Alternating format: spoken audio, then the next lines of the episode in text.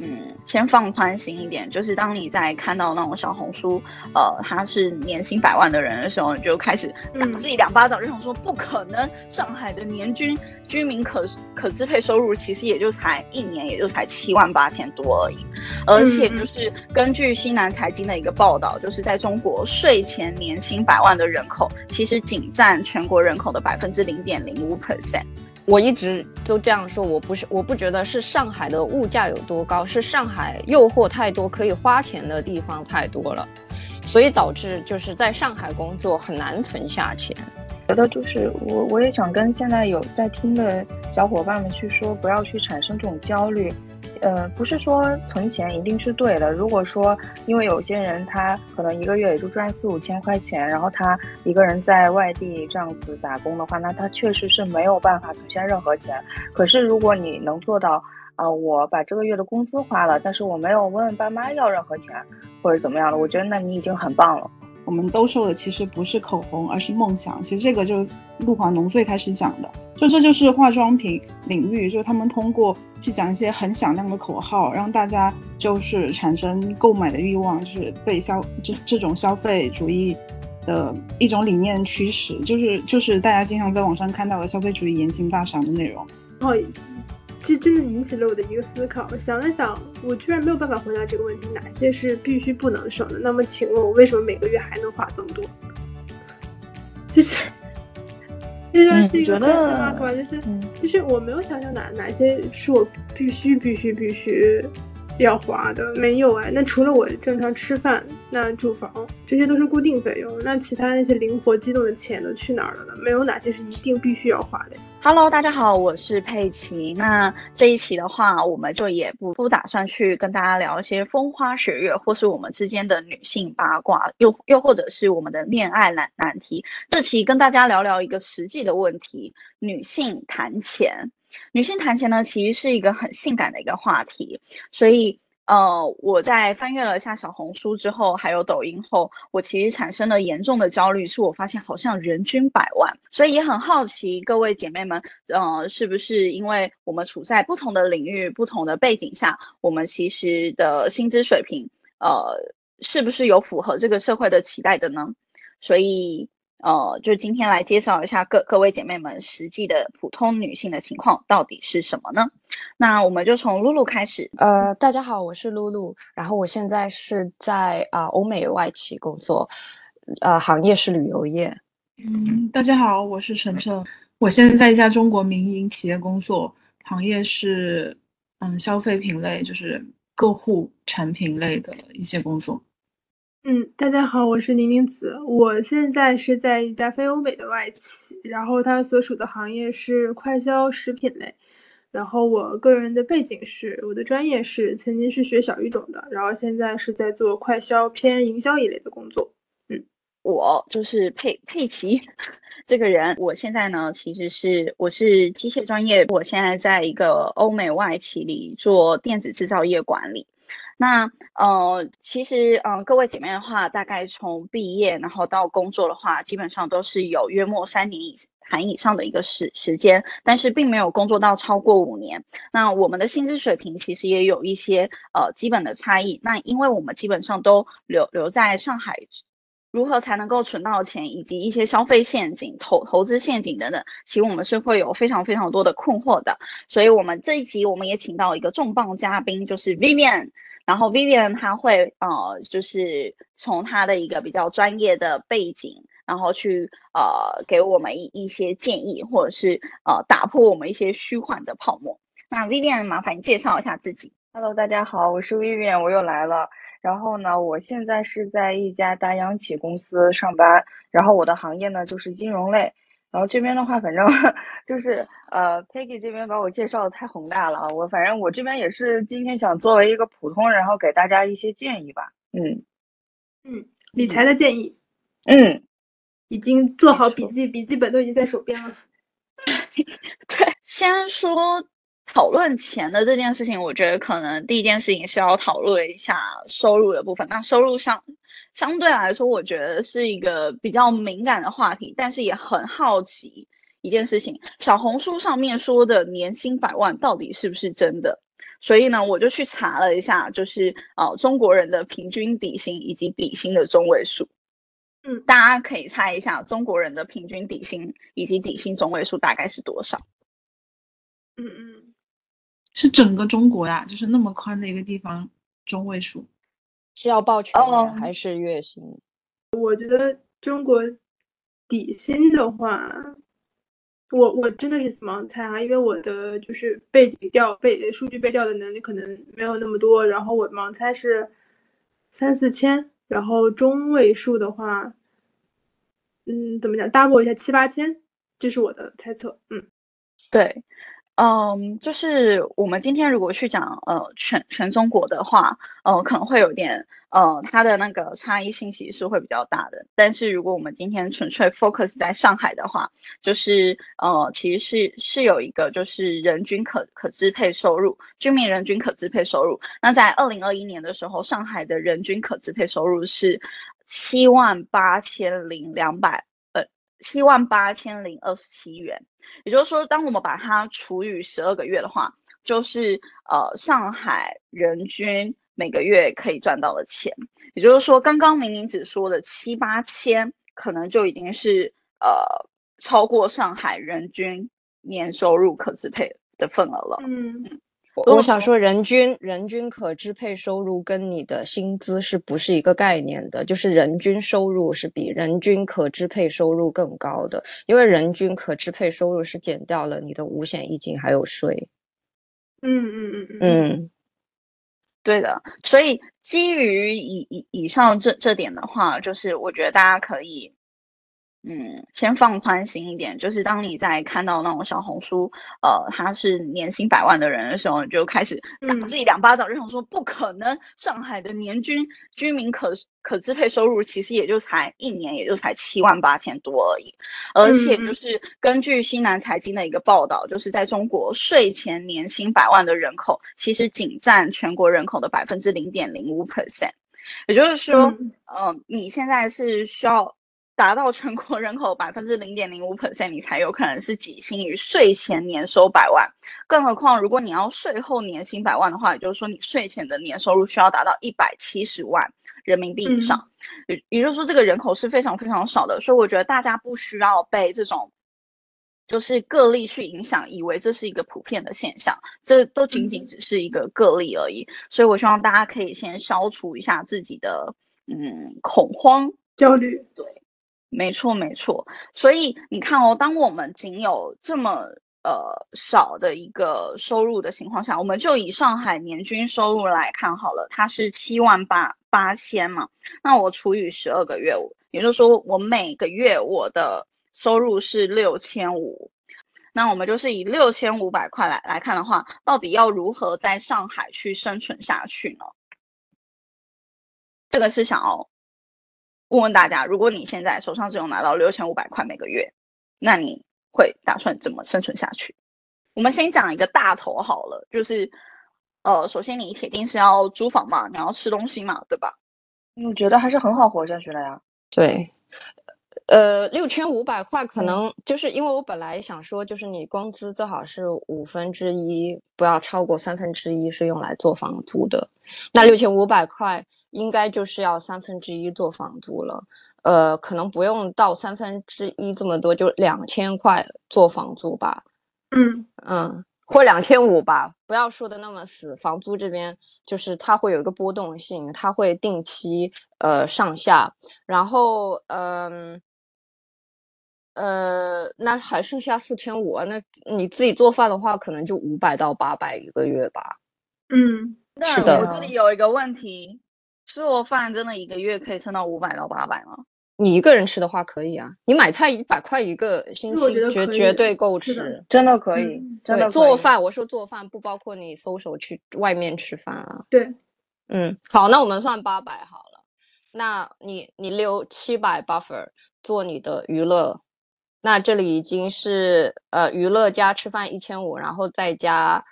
再加房租两千五，就四千4000四千花掉了。那你什么交通、交通、通信各种加呃意外收费，我满短满算五百吧。嗯，那那你最后还剩两千。对啊，你还可以存下来。可是我嗯我觉得对于房租来讲，我想插一句，我觉得很多人是做不到可以占那么小的一个比例。我觉得很多人好像一半的钱都用在房租上了，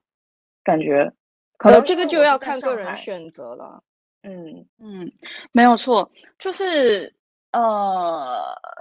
如果说你的刚刚刚刚那个说，嗯、房租大概是两两千五嘛，如果说你刚好是在一个上海市区的位置，那你的两千五铁定是需要跟他他人去分租的，租才会有这个价钱，对吧？对的，如果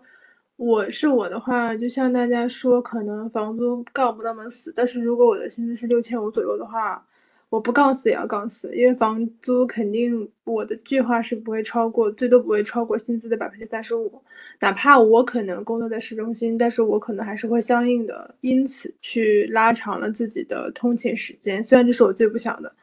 因为确实，房租这种是硬性支出，你一旦选择了，你就不可以浮动了。所以我可能会在出去的时候就会考虑到，那两千五住市中心肯定不，哪怕分租也不太可能。那我可能确实就会往郊区去找一找房。如果在大背景前提是薪资是这个水平的话，我在想，如果薪资是一定就是我们是那种固定薪资的话，那我会把固定消费跟浮动消费分开去考虑。固定消费就是像说的租租房、水电、通勤，那因为它是一旦固定就不太好改动的，我就会在一开始就考虑的很清楚，嗯，这就是我的一个观点。那浮动的话，就是我可能因为后面我们会聊到理财，我就是固定这一块，我会我会我会计划的很好，但是浮动这一块我控制不住自己，所以正好就在后面的话可以听一下姐妹们的建议。对。嗯，对，但是我我我我我有个问题想想问，就就是呃，第一件事情是，如果我现在手上拿到的薪资是六千五，然后呃，先不论要扣什么五险一金，先不论说要扣税什么的，然后我把两千五都作为一个房租，然后呃，就如刚刚就是露露所说的八百八。八百去吃饭，然后再多多少是通勤，然后多多少是额外的开销。vivian，你觉得这样子的比例配置是合理的吗？如果说每个月存下两千，这这相当于我存下了快二十五 percent 了。我觉得厉害的了。，我觉得这已经是强者了，你知道吗？我觉得已经不错了，因为你想他，呃，如果因为我们现在假设的是他这个人是在一个一个人在外地，然后还要租房子的情况下，一个月能就是存下来那么多钱，我觉得他非常厉害，非常不容易。嗯，嗯，对。嗯可是就是我我我不知道这个重点有可能有误啊，但是我会觉得就是我对房子就房租占工资多少 percent，我倒不是很介意，只要不要太超过一半以上就好。因为我觉得房子还是挺重要的，尤其是你呃一个人在外地租房子的话，很多点还是挺重要。我宁愿可以住得远一点，可是我需要房子带一个厕所，带一间厕所这样子。对，还有就是注意一下安全啊，等等啊，还是挺重要。就不要因为觉得我想住一个比较便宜的，我想住一个占我工资比例不高的地方，所以说去委屈自己。嗯，嗯，对，然后呃，呃而且就是刚刚我听到一个比较呃比比较冲击我的一件事情是，露露把那个嗯，就是吃饭，然后还有去跟朋友在外吃饭，然后跟朋友在外面玩的这笔钱算的这个成本算抓抓的非常死，但实际上的话，我们可以翻一下朋友圈，就是。这个就跟我看到的朋友圈有点不太一样。就我看到朋友圈，就是大家要么就是在五星级饭饭店突然间吃饭，哎，要不然就去哪里又泡了温泉了，哎，要不然又又又又去做了些什么消费行为。对，所以又是这个是秀炫晒的泡沫。对啊，就是我在想说，这会不会就是所谓的大家习惯性进行一个提前消费？嗯，我刚才说的那个方案确实是要抵挡很多的诱惑的，尤其是如果你生活在上海的话，我一直都这样说，我不是我不觉得是上海的物价有多高，是上海诱惑太多，可以花钱的地方太多了，所以导致就是在上海工作很难存下钱。所以刚嗯。才那个方案，其实如果你真的要就是六千五能存两千的话，你其实过的是很苦行僧的生活的。对的，嗯，就奇迹了，家人们，真的六千五对存两我千，你存了觉百分之三十了，将近。嗯我觉得也不至于苦行僧，就是我觉得可能一个月他还是可以跟朋友玩一两次，但是你一定要做到每天可以自己带饭的。对，你知道自每天自己带饭是可以存下很多很多钱。就你们平时在路上去买一些路边摊或者七幺幺这种店的话，是很贵很贵的，基本上是 double 的，姐妹们。嗯，是的。其实其实这是用一种用钱换时间的方式，因为你要付出这个做饭的时间嘛，去省这个这。个的钱。啊，对，用时间换钱的一个方式，因为你付出了你做饭做做饭的时间，然后去把你做饭这份这方面的成本降下来嘛。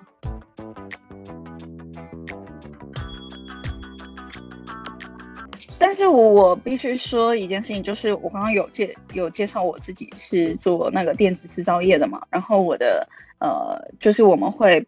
呃前就是会跟工工厂比较有相关，所以呃我可以跟大家分享一下，就是工厂内部的一个薪资水平，其实确实就是九九六，然后呃月薪差不多就是这个价钱，但是呢，但是但但是。为什么这这这个职缺吸引人？是因为首先第一，公司提供吃的，也提供住的，所以你吃跟住你就省下了非常多。那你唯一会有开销的地方就在于呃你的一些呃额外的娱乐支出，那这个是会是一笔开销，剩下的就都没有了。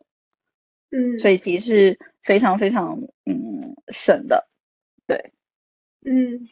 就也不是说推推荐大家来工厂上班啊，我只是我只是 就是 女工跟他说匹配，对对对对工厂工厂的要求是什么？是不是需要就是中专技校毕业才能去工厂？不是随便一个人都能去工厂吗？你要看什么工种是吧？对，可能要看你是什么工种。如果说哎你是呃 operator，就是如果你只是作业员的话，那你就是不需要看你到底是。呃，哪一种专业对对口的？然后你年纪其实也没有特别多多特别大的一个限制。那如果说你是工工程师的话，那可能确实就是要呃理工学院相关的的一个背景，然后才会进行一个录取。它有点离题，但我想说，就大家一定要去考虑进厂工作的话，其实化妆品工厂它的要求不会像科技工厂要求那么高，就是它却。还有像像是刚刚露露不是提到嘛？那比如说初高中毕业进厂，跟我中专技校进厂，就我仅我我说的话题，我我说的这个工厂工作是在化妆品公公公司不对工厂工作一个大前提下，就是他其实我会认为，如果我是化妆品工厂的管理者，或者是我是流线流水线的组长，我要选择一个初高中生还是一个技校的话，我会觉得技校或者是中专这个人比较好管理，因为他有可能接受过 就是这种。流水线的培训，就他可能能听得懂，然后怎么怎么做。然后其实，在化妆品工工厂的，我我说的仅仅只是流水线工人啊，就是比如说我去贴个标或者装个盒这些的话，他其实真的不需要任何的嗯教育背景，就只要你能够听得懂你的产线组长告诉你我们接下来步骤一二三四是怎么样的，其实就 OK 了。嗯。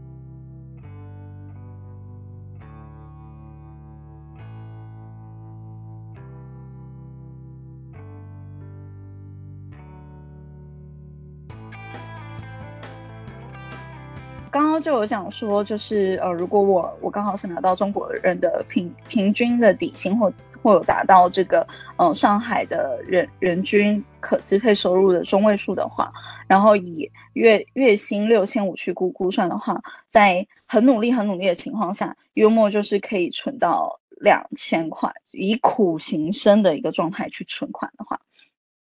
那我想要问大家就是。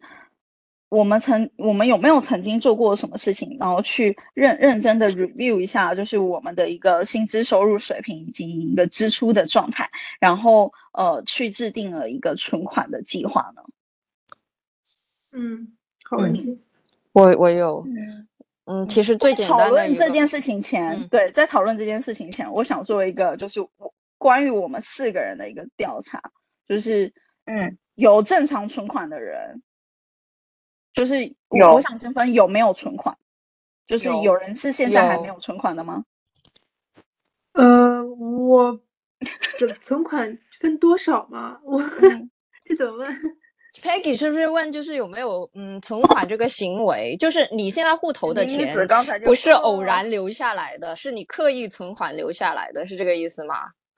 嗯对，OK，啊就是你是有意识的在进行。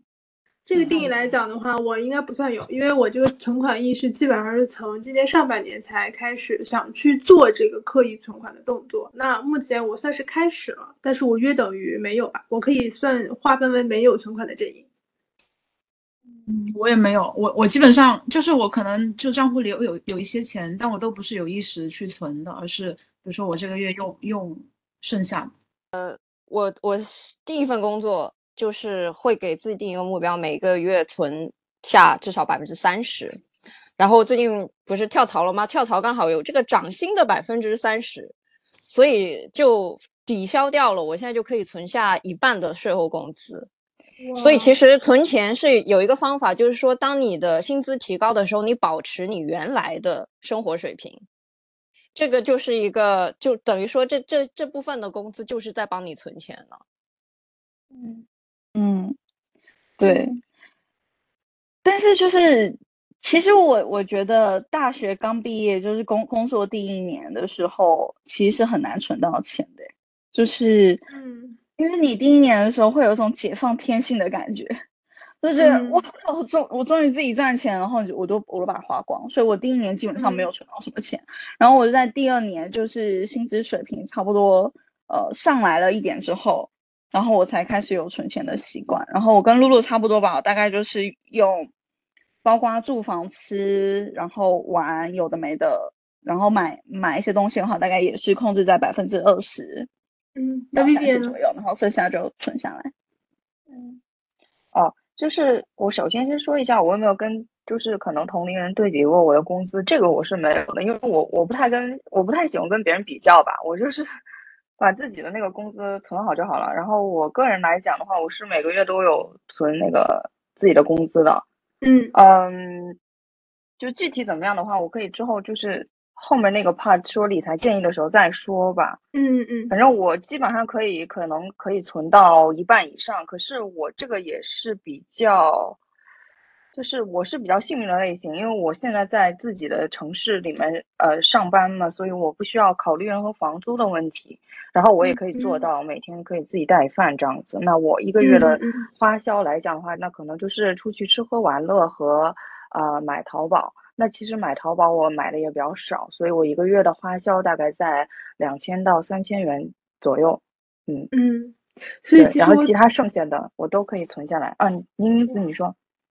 对，不不好意思抢你的话，其实我嗯想说，我想说，那正好嗯我们现在五个人也就分成了两个类型。那我基本嗯上我跟晨晨我们俩是没什么存款的档，没有嗯非存钱党，然后另外三位是存钱党。然后其实我想大概稍微 Q 一下我们所谓的工作年限，因为刚刚 Peggy 也有讲到，可能工作头一两年你没有攒钱意识也算正常，因为你刚独立，刚经济刚有自己赚钱的能力，你可能真的是有点放飞自我。然后我就 Q 一下我们的工作年限，如果我没有记错的话，Peggy 是工作相对来说比较长的，可能有四五年左右吧。然后另外四个人，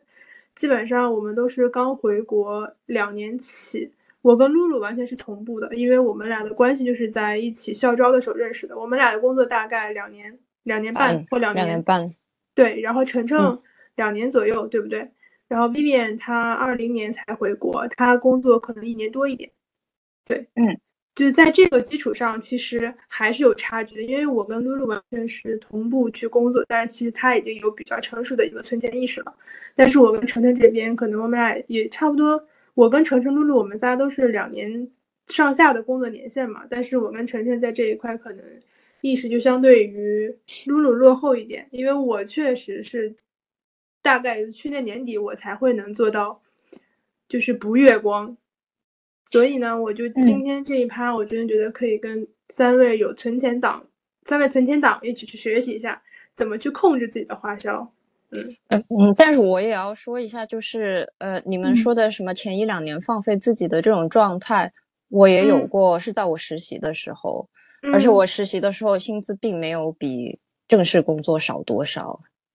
哦，所以其实我也有过这样的一段时间的，只是正式工作之因因为就是因为知道正式工作之后要存钱，所以我实习的时候很放飞自己，可能就是说一半的钱花，然后一半的钱。但是我个日常消花销还是花一半的钱，然后剩下一半可能去做头发或者是去旅游。嗯嗯，但是但是基本的支出还是只花一半。嗯，哎，那我想问嗯一下，就是露露，你你是为什么会从那样子的状况，然后转换成就是你开始有存钱意识？是因为你呃觉得那些花销没有必要吗？还是怎么样？呃，一个是这个花销没有必要，然后那时候确实经历过月光，然后那个时候月光还要就是去戒备这种就很不好了，已经是很不好的一个消费习惯了。还有就是我妈其实是把从小到大我花每一笔钱都记下来的，然后他最后把这个数字报给我，他报给我的数字是我从大学就本科一年级到硕士毕业花多少钱，他把所有整个数字报给我了。呃，这个数字呢，我不敢说大还是小，但对我来说是很有震撼性的。所以其实这一定程度上造成了我心理上的一个罪恶感吧，所以就更加想要通过存钱去抵消到，呃这一部分的罪恶感。嗯其实我是觉得，就是我我也想跟现在有在听的小伙伴们去说，不要去产生这种焦虑。呃，不是说存钱一定是对的。如果说因为有些人他可能一个月也就赚四五千块钱，然后他一个人在外地这样子打工的话，那他确实是没有办法存下任何钱。可是如果你能做到，啊、我把这个月的工资花了，但是我没有问爸妈要任何钱或者怎么样的，我觉得那你已经很棒了，真的。就是不要给自己太大的压力。我我们这些能存下来钱的，可能真的是，嗯，在省的情况下，有能力的情况下去存这些钱，啊，不要去特别的，呃，像我们刚刚说的苦行僧般的，呃，去硬存，那你这个生活过得也不开心嘛。嗯嗯，就是我想要 echo 一下 Vivian 这件事情，就是嗯嗯，大家要知道，现在大学毕业生的薪水其实是非常非常低的。就是如果说你的月收入仅能够刚好达到上，就是国家标定的最低薪资，就是才我记得才两千六百多，还是快快接近三三千吧。如果你的薪水只达到这样子的话，就努力的让自己活着已经是一件很了不起的事情。如果你没有跟家里人要钱，尤其是在上海这样子的大城市下，所以我觉得千万千万就是不要跟他人去进行一个比较，就是你不要觉得说，呃，就是某某某他就是存下了多少钱，或某某某他已经买了房子、买了车子等等之类，你就千万千万不要有这种想法。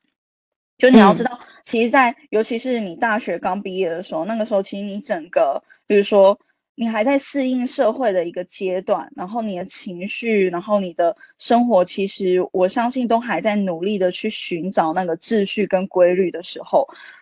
呃，在这个时候，其实你已经没有那么多的心思去还要管存钱什么，是很正常的一件事情，真的是很正常的一件事情。所以我觉得，尤尤其是存钱这种意识，本来就是每个人是不一样的，每个人喜欢的、可以接受的存钱比例也是不一样的，所以千万千万不要做对比，然后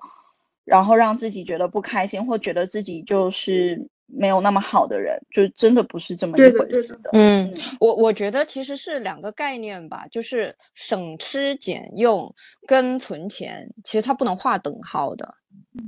对，有的人抠抠搜搜，他说我为了存下多少嗯钱，跟你有这个存钱的意识是不一样的。嗯存钱的嗯意识有可能是我现在开始记账，我每个月分析一下我在哪一个部分，呃，花的钱比较多，这里面有没有不必要的消费，我把这个不必要的消费砍掉。这个不算是省吃俭用，也不是苦苦行僧，只是一种思维方式。所以嗯就是存钱跟过得很苦，其实不能划等号的。然后我还想说一下父母的这个钱啊，就是我觉得如果你现在想要做投资、做理财，其实你你用父母的钱去做这个钱，就等于说你有一一笔没有利息的本金啊。这个也不用不好意思，不不叫父母拿。如果你真的是有什么想要去尝试的理财，因为它真的是一笔没有利息的本金，其实是如果是家庭条件允许下，是可以可以好好利用的。就是我还想提醒大家，因为我我这个例子也遇到的会比较多，有些人可能，呃，他问完我一些关于理财知识的建议，然后他就说好，那我从下个月开始，我也存一半的钱，千万不要这样，就是嗯这个东西跟减肥一样会反弹的，就你突然一下子说我强迫我自己，我下个月一定要存下一半的钱，你一个是你这个坚持不住的，第二个是你以后很有可能下个月突然一下子哗啦哗啦就花很多很多钱。这个东西跟减肥一样，我们不要过度。就是如果说呢，你现在听完这个播客，你觉得哎，我想尝试一下继续存钱，那么你一点一点来。比如说这个月我先存百分之多少，对吧？下个月我再存百分之多少，就往上加，就千万不要一下子说哎，我就存一半了，你这样很容易放弃的。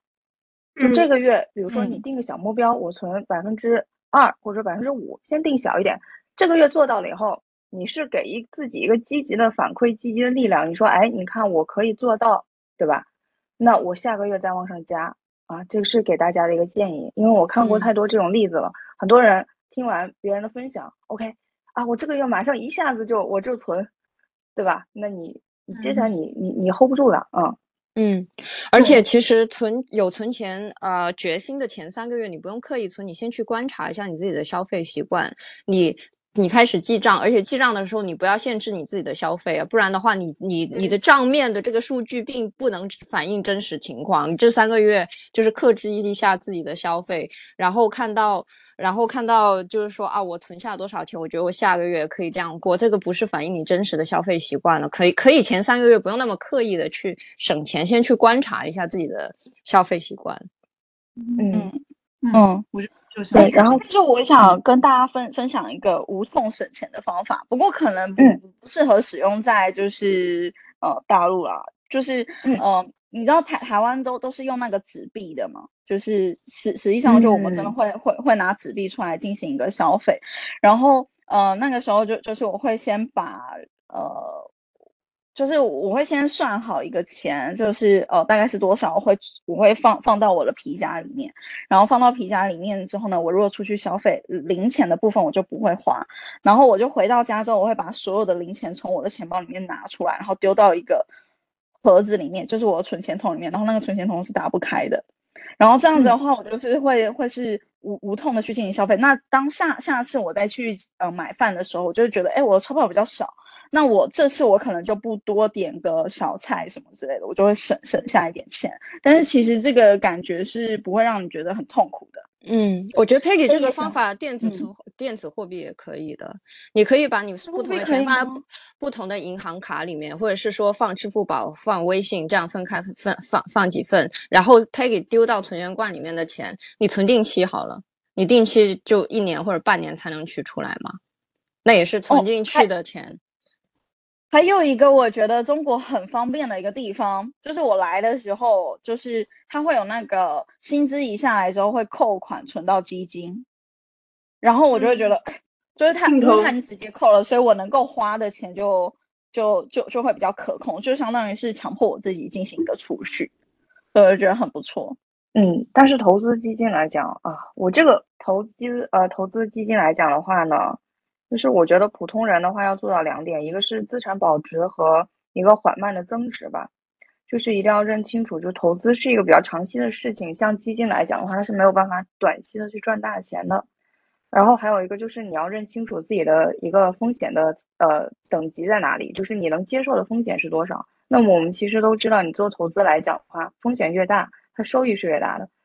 嗯，像我本人来讲的话，我是一个比较低呃低。呃，风险的人，就我，我承受不了太大的风险，所以说呢，我接受的是，我可以接受一个比较低的收益。那么，基金它也有不同的基金，基金分类很多，比如说第一的风险的话，那它就有货币了，对吧？然后再往上一点，你可能去投那种中短债或者是债，然后再往上的话，呢是混合型。混合型的话，就比如说它是有百分之八十的债，然后有百分之二十的股票，那它这样的话波动就会。呃，相比货币基金来讲的话，是波动会比较大一点。所以说，大家投资之前还是要搞清楚自己想要投什么，先去做一下风险测评，然后搞清楚自己哎比较适合哪种。因为我也有朋友遇到过这种情况，就他可能只是想投个理财，对吧？然后呢，他看很多人买想买基金，呃，然后他也跟上了基金的车，然后他去买了一个直接买了一个股票型基金，那他的每天的呃涨幅的风险是呃跌幅的风险波动是很大的。啊，这个一定要注意一下，你自己要知道自己投什么适合什么。嗯，还有一个就是鸡蛋不要放在一个篮子里面，这句话我很喜欢说，我跟我 很多的客户也很喜欢说，就是你投基金的话，你不能一一一下子全部投一个基金。比如说基金的话，它也分分呃种类，不仅分种类，它还分行业。那么你一下子把所有的钱都投到 A 行业里面的话，那这个行业跌的话，那你是不是一起都跌了呢？所以说你连呃基金的钱的话，也是要做一个资产的一个配置，对吧？比如说我一万的钱我去投债基，那么我一万的钱去投股票的话，他们两个是两个市场，对吧？那他们相关性会比较低一点。今天它债涨了，股票跌，那我合起来是不是我的其实收益不会说特别的，就是波动特别大呢，对吧？然后还有个就是，为什么大家一下子都开始说要买基金了呢？其实是因为一九和二零年的时候，这个钱特别好赚，这个是真的。就是当时是有点，就是你买什么都，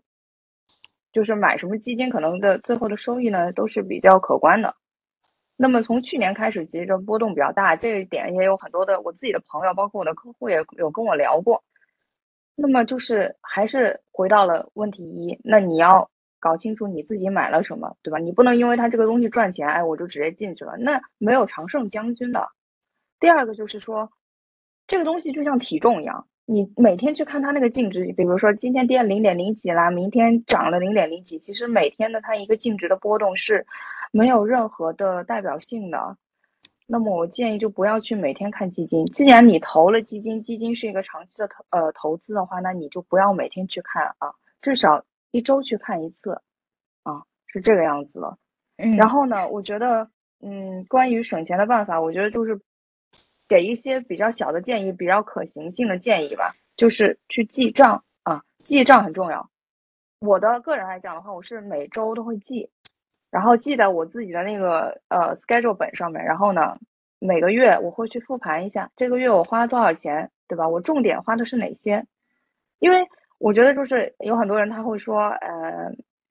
就每个人对必需品的定义是不一样的。比如说我定义的必需品，我觉得像咖啡这种就是我的必需品。那有可能像妈妈类的，他的情况下他就不能理解，他觉得咖啡这笔钱是可以省的，对吧？但但对我来说我不能省。所以说每个人对必需品这个东西的定义是不一样的，你就按你的定义去做你自己的一个复盘账本就好了。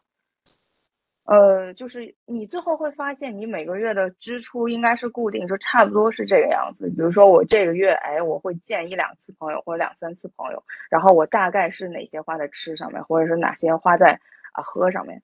然后呢，就比如说买淘宝啊，就是买啊拼多多啊，大家就是可以先放在，比如说我看到一个很好看的衣服，哎，我觉得很不错，不要直接下单啊，先放啊，先放在收藏夹放两三天。然后两三天以后，如果你还是非常想要这个东西的话，那你可以呃把它买了，对吧？我觉得就是有的时候也需要一个冷静期，嗯。然后就是就是关于省钱，嗯，你说。我我想要 echo Vivian 这件事情，就是关于买东西这件事情，除非是必需品，例如说它是我平常日常就会用的卫生纸、卫生棉等等的话，我会毫不犹豫，只要少了我就补。但是像是例如说呃衣服啊、化妆品啊、香水啊这种，呃对我来说不至于到必需品，但是是想要的东西的时候，我我给自己的呃。规则是，假设我今天是逛街，那我绝对不会在当下下单，我就会再绕一圈，然后再绕一圈之后去吃个饭，吃个饭之后回家再睡个觉，睡完觉起来之后，我还是觉得哇，我真的好想要那一件东西哦，然后我会再去逛逛一次，再试穿一次，如果还是很想要的话才会买。对，那可以这个大家千万不要被一时冲动。六幺八双十一，没错，哎，我必须告诉大家，今年六幺八我真是什么都没有买。完全，然后去年双十一我只买了我本来就会用的洗发水、卫生纸、卫生棉，剩下我东西都我都没有买，然后我瞬间就觉得哇，我自己长大了，我再也不是会被那种双十一、六幺八啊，或是那种什么奇奇怪怪什么双十二等等这种活动吸引的人。对，可是六幺八真的可以去买一些你刚刚说的那些必须。对对，我是这个意思，我是说你把这些东西留到六幺八。对的，洗发水啊、卫生棉啊、卫生纸啊、湿巾啊，然后常用的一些，哎，不也不能是油盐酱醋，真的太少量了。就是常用的一些大量的东西，一日常生活中的日用品，对护肤品真的可以在六幺八买。但是像衣服什么的，因为其实我有点点想提一点，就是我觉得人们不要再对省吃俭用这四个字起一个有点排斥的心理，因为我发现我很多朋友，他们其实在工作了很多年之后，就是说，啊，那我工资年限也长了，日子总得越过越好呀，对不对？就是我希望我的消费是升级的，而不是消费降级。我有他们就是有一点点排斥，就是省吃俭用，他们觉得会是明明我赚了多了，我日子怎么还越来越紧缩了呢？但是其实所谓的省吃俭用，省的是一些就是我们复盘过自己的支出之后那些不必要的支出，比如说一些像我之前很不好的一些念头，我有的时候心情不好的时候，我打开淘宝，我今天必须要买两样东西，我这个东西我不管是啥，我买两样东西我心里会好受。就是这种冲动的消费是可以开掉的，以及像我有一个朋友一样，他每天不收快递，他会非常难受。就这些东西是需要去控制的。对，省吃俭用省的，就是像我们刚刚说的那些，可以在大促期去买日用品，这算是一个省吃俭用的方法。然后不是说省掉那些可以给带给你正向快乐的东西。对，就是要补充的一点。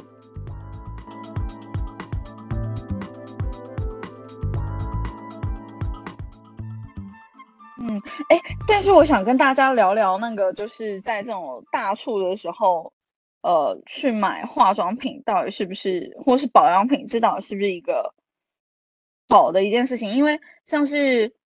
我觉得有有的时候我就会过过分乐观。我先说一下我的情况，因为我我本人是一个非常懒惰做护肤的人，然后我就会在那种什么双十一或六幺八的时候，我假设看到某某一款我平常有在用的面膜，但是可能也没用的那么勤劳，然后会估估算一下，哎，那我接下来一年我大概会用多少片面膜，然后我就会去根据那个数量，然后去购买。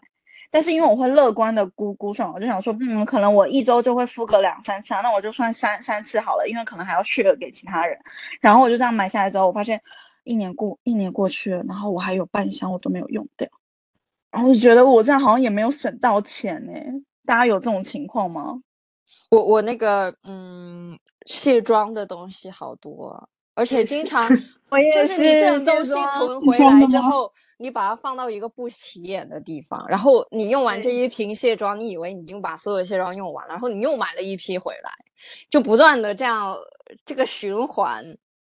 对我除了卸妆，还有我精华会囤。我觉得精华是什么护肤品当中里最最最就就最有效的那个步骤。精华好多，就正好我们这边有一个刚刚有提过，晨晨他是做个护行业的，所以正好 Q 一下晨晨来帮我们想讲一下，有没有在护肤品这一块，能不能让我们祛魅一下？就哪些东西是我们真的没有必要去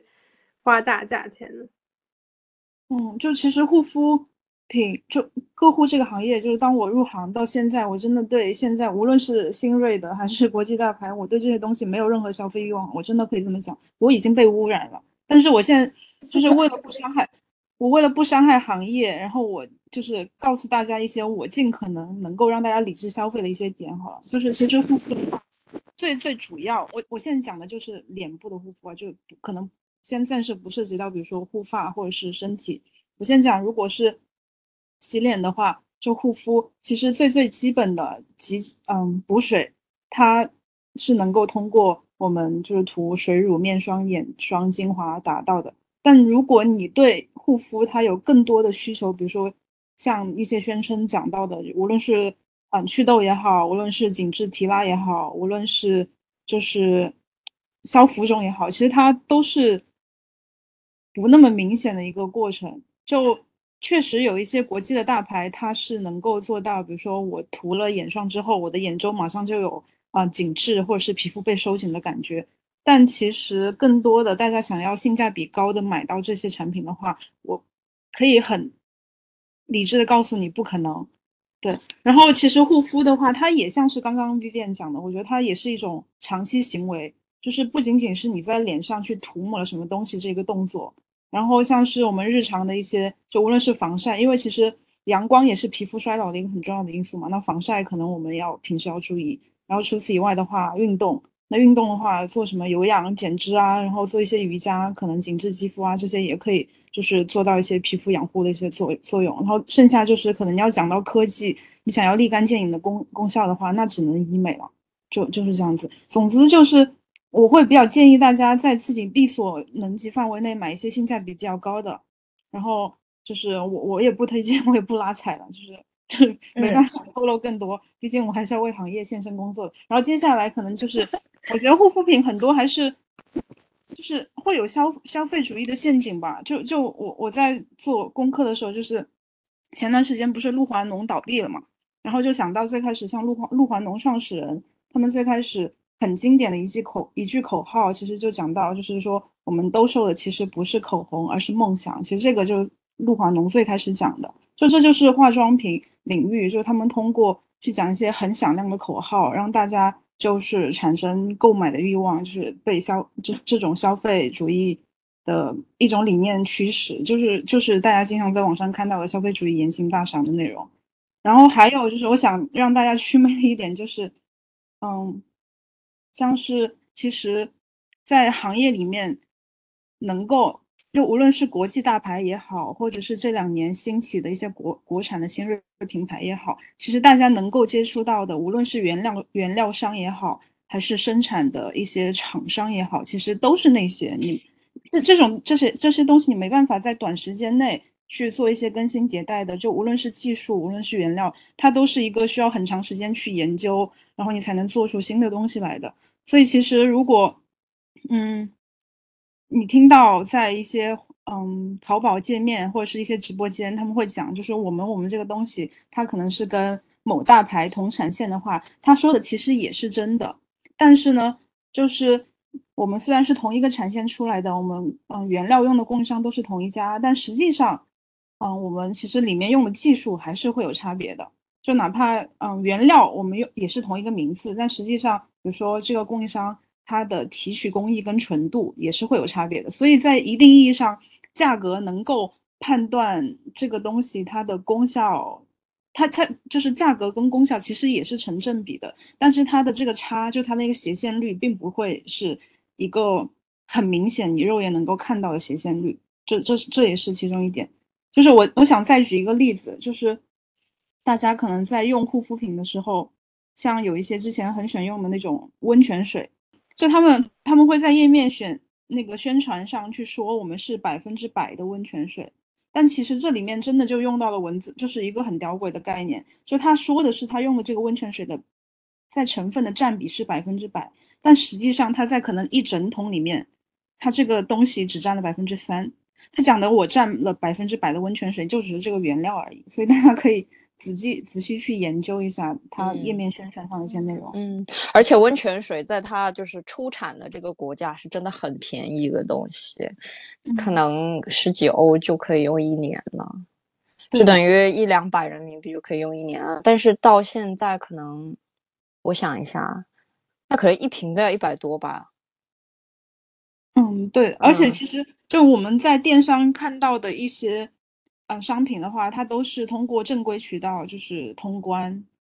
进入中国的嘛。那其实税的加价率还是挺多的。嗯嗯，还有运费，这个这个我了解，这个我了解。但就是它不是什么高端大气上档次的护肤品，是一些很平价的药妆。就其实还是在讲故事。我现在真的就是就是大家都在讲，就是我们原料是怎么提取的，我们是多么多么珍惜的植物原料。然后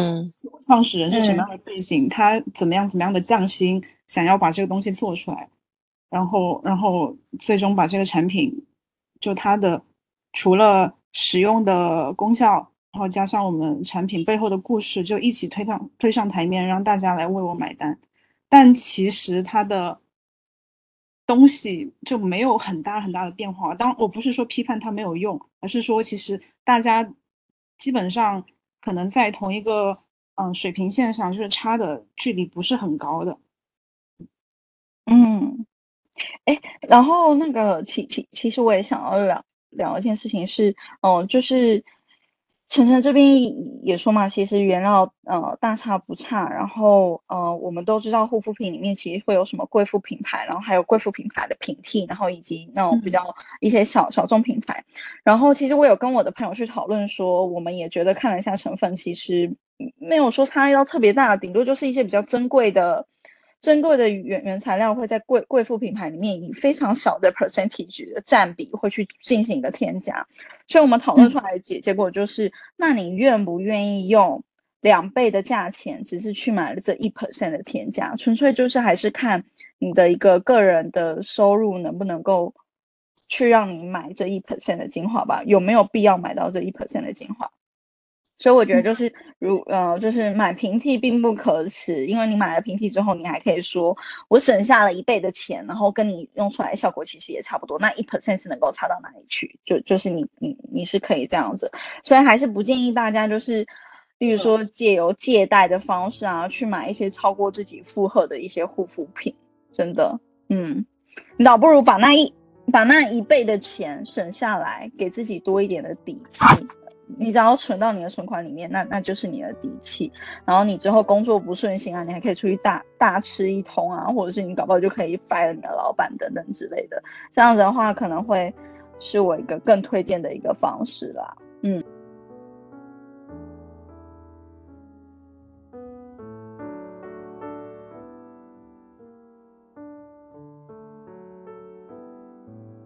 有聊到就是呃，例如说哪一些东东西我们会省嘛？就就是例如说呃，例如说护肤品的部分啊，我们可能就不会呃，就是去买一些贵贵妇品牌啊，或者是我们会去买一些平替啊等等，然后或者是在呃进行一些消费降级。举例来来说，就是少少打一点车，然后可能嗯可以去做一些地铁能够到的地方。就是我我我必须说这件事情上，我真的是。呃，做的很不对的地方，就是关于打车这部分，我先来忏悔。就是我差不多是那种一点多公里，然后小于两公里的地方，我以前是会打车的，然后还会打专车，因为我就觉得我不喜欢计程车很脏，然后我坐在里面会恐慌。然后后来之后，我就惊为天人，发现一点多公里其实骑脚踏车超快就到，然后脚踏车只需要一点五块。对，然后自从我开始省下这笔钱之后，我就发现哦，我的那个户头的钱就是，就是增长的速度真的差很多哎。因为你想想看，就是一点多公里，以苏州来看，一点多公里打专车的话，差不多是要二十块。然后如果我是如果我是骑脚踏车的话，只要一点五块，所以我省下是二十倍的钱。然后其实这中间，包括你，因为你打车你还要等车嘛，有的没的。所以其实那个时间上抵达的时间差异，嗯，也没有到特别特别的大。所以像这种的话，就会被我列入就是我必须省下来的钱。那有哪些是在座的姐妹觉得？我觉得真的这笔钱不能省。我我觉得有一些个别情况，就是时间我不想浪费的。例如说，我去一个地方。打车只要十分钟，但是公交要一个小时。那即使打车我要花个多花二三十，我还是愿意多花这二三十的，毕竟他帮我节省了将近一个小时的时间。嗯，对，这个我也会。嗯嗯嗯嗯，没错没错。其他的我觉得没有什么必要的消费，因为其实我觉得疫情之后大家的欲望都有被降低到，只是消费都有 降级，会发现，嗯，你没有这个东西我也能活。对，所以说其实 Peggy 问的这个问题，我没有没有马上应，是因为他正好，这真的引起了我的一个思考。想了想，我居然没有办法回答这个问题，哪些是必须不能省的？那么，请问我为什么每个月还能花这么多？就是，这就是一个 question mark 吧？就是，就是我没有想象哪哪些是我必须必须必须。要花的没有哎，那除了我正常吃饭，那住房这些都是固定费用，那其他那些灵活机动的钱都去哪儿了呢？没有哪些是一定必须要花的呀？就也是一个，这个就是对，这个就是你要记账的重点就要来了，你都不知道你的钱花到哪里去了呀，对吧？我现在一问你，你都不知道，那就不行。嗯，你就是大概要知道自己每个月可能多少 percent，然后我是花在哪个方面啊，什么什么的。哎，那我正好问一下，尤其说到记账，我去年从一月一号真的记到了十二月三十一号，我真的有记。我现在的记录就是我记过什么四五千笔的一个费用，就一笔一笔嘛，四五千笔。但其实我觉得我做的不好的就是，可能我是为了记而记，我真的有记下来，但是我后期的分析就完全没有做好。那想问一下大家记账的大佬们，你们在后期记账，然后复盘自己这个月的开销的时候，是有认真去做一个分析吗？有一些人他自己就会帮你分析，他会跟跟你分析你用在每一个就什么餐饮啊、家居每一个类别它有多少的百分比，而且他还会分析你这个百分比或者是这个数目跟上个月比有没有上升或者下降。对，然后呢？那你会为此做出来什么补救措施吗？或者说改善措施？呃我会看一下有什么东西是意外支出，意外支出这个你下个月就可以避免嘛？有没有什么东西是不必要的？不必要的你也可以避免啊。其实我现在记账已经不是省钱了，只是去就是 check 一下我有没有就是在哪些地方花了不必要的钱。那如果没有的话，那这个月就过去了。嗯，就是记账，你肯定要复个盘。然后，如果说有一些小伙伴就是比较懒的话，你就可以直接打开支付宝，或者说你银行的那个 APP，它都会给你，呃，一个就是表，比如说你你多少钱花在饮食上面，或者怎么怎么样。比如说像我六月份吧，我六月份因为就是刚放出来，心情很好，然后呢，我肯定是花超标了，但是我觉得我是能理解自己的，所以我放过自己嗯嘛。就是有的时候嗯你要看嘛，嗯对，这要嗯你要看情况，然后做一个复盘。对然后像是大家有讲那种什么去那种呃便利店买东西嘛，呃这部分的嗯话就是大家一定要注意一个，就是也是我之前很常犯的一个陷阱，就是去便利店买水喝。嗯然后后来就想说，我为什么不带一个水壶，我直接从自己家里带带水出来喝，就可以省省下那笔钱。就是其实其实我觉得存钱这种东东西，像这种都是很无痛的一种省钱方对，还有什么移动移动电源，就是你去共享对，你可以算一下你一年在共享充电宝上面究竟花多少钱，你自己前一天晚上你充一下，你自己带出去就不用花这个钱了。你看这个我又有话说了，我每天我自己都带，然后我有姐妹跟我一起出去的时候说，哎，我没电了，我就会把我的充电宝借给她，这样的话她就可以省钱了。对 的我，也是都有很多会带这点个充电宝。嗯，对，哦，但是充电宝这个我还好诶，这个充电宝这个，我我我之所以还好的原因，是因为我觉得这个纯粹就看人，因为就是我是真的有有统计过，我真的在外使用充电宝的时间是非常非常少，就我在家里我一定是会把我的手机充好电出门，然后因为我出门的时间不会太长，因为我就是一个体虚的人，我没办法在外面待太长的时间，所以所以就是我常常可能回到家的时候，我的那个手手机的电量都还是很足够的，所以就是我不会去买充电宝的原因是在这里。不过就是大家可以自己去评估一下哦，就就是如果你本来就是一个很常在外面跑跑跑的人，那真的是使用外面的充电宝是很不好的一个行为。而且我在外面就是少数借了充电宝之后，我发现有个让我极具崩溃的点，就是我要还的时候，我找不到一个可以还的点，在很晚的时候，然后虽然最后还是找到，但是我我相信一定有很多人是最后没有找到，然后不得不把那个充电宝买下，然后那个充电宝还贵的九十九，九十九，对，嗯它很贵，然后贵的很离奇，然后你在家里其实也没有一个合适的方式可以让它充充电，你就是买了一个废物在你家，然后还花了九十九块，然后你明明就是可以买一个正常的什么小米充电宝这种东西的，对，所以大家就是要特别注意这个行为，嗯，对，所以我经过刚刚的聊天，我觉得大家又帮我重新找到了一个记账的一个好处跟重要性。因为我今年上半年有点放弃了，确实上半年的生活有点被影响到嘛，我三个月都在家里，那我也没啥开销，我就懒了。但是后来也像 Peggy 说，他是通过记账才发现自己居然在打车这一块发现呃花花了这么多钱，然后给了自己一个意识，我可以骑脚踏车，我可以把这个十几块钱省下来。然后以及包括这个共享充电宝也是，我们可能之前没有意识到，那借了就借了，可能每次结算的时候就花了个三四块钱，但是你积少成多，你看一下你这一个月会为此花多少钱，就是通过记账，你可以真的算一下，就重点不是在记，而是在后面的复盘，你可以有一个你之前从来没有意识到过的意识，你都究竟是在这种点滴的小事里花了多少钱出去，而你本来是可以不用去花它。嗯，其实在家那三个月就刚好可以看一下你平时有什么非必要的消费，你把正常的月嗯份跟在家的那个月份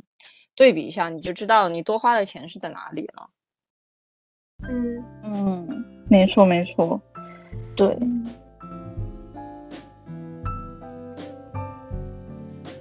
哦，大致上给了大家几个 tips 啊，就就是做呃，在这里做做一个总结，就是首先一，我们其实是认为说大家千万不要有焦虑，就是呃，以上海来说一个这么呃大就是规模这么大的一个城市的话，它的人均居民可支配收入的话，也是每个月才六千五百块而已。那以一个毕业生的起薪来来说，就是呃最低最低工资标准的话，也仅仅不到三千元。所以在你还是只领这个最低薪水的时候呢？呃，其实只要把自己顾好，能够照顾的好，不跟父母拿钱，其实你就已经超超过你的同辈很多很多了。所以千万不要还要有有焦虑，觉得自己买不起房，或者是呃自己没办法存下一笔很大的金额。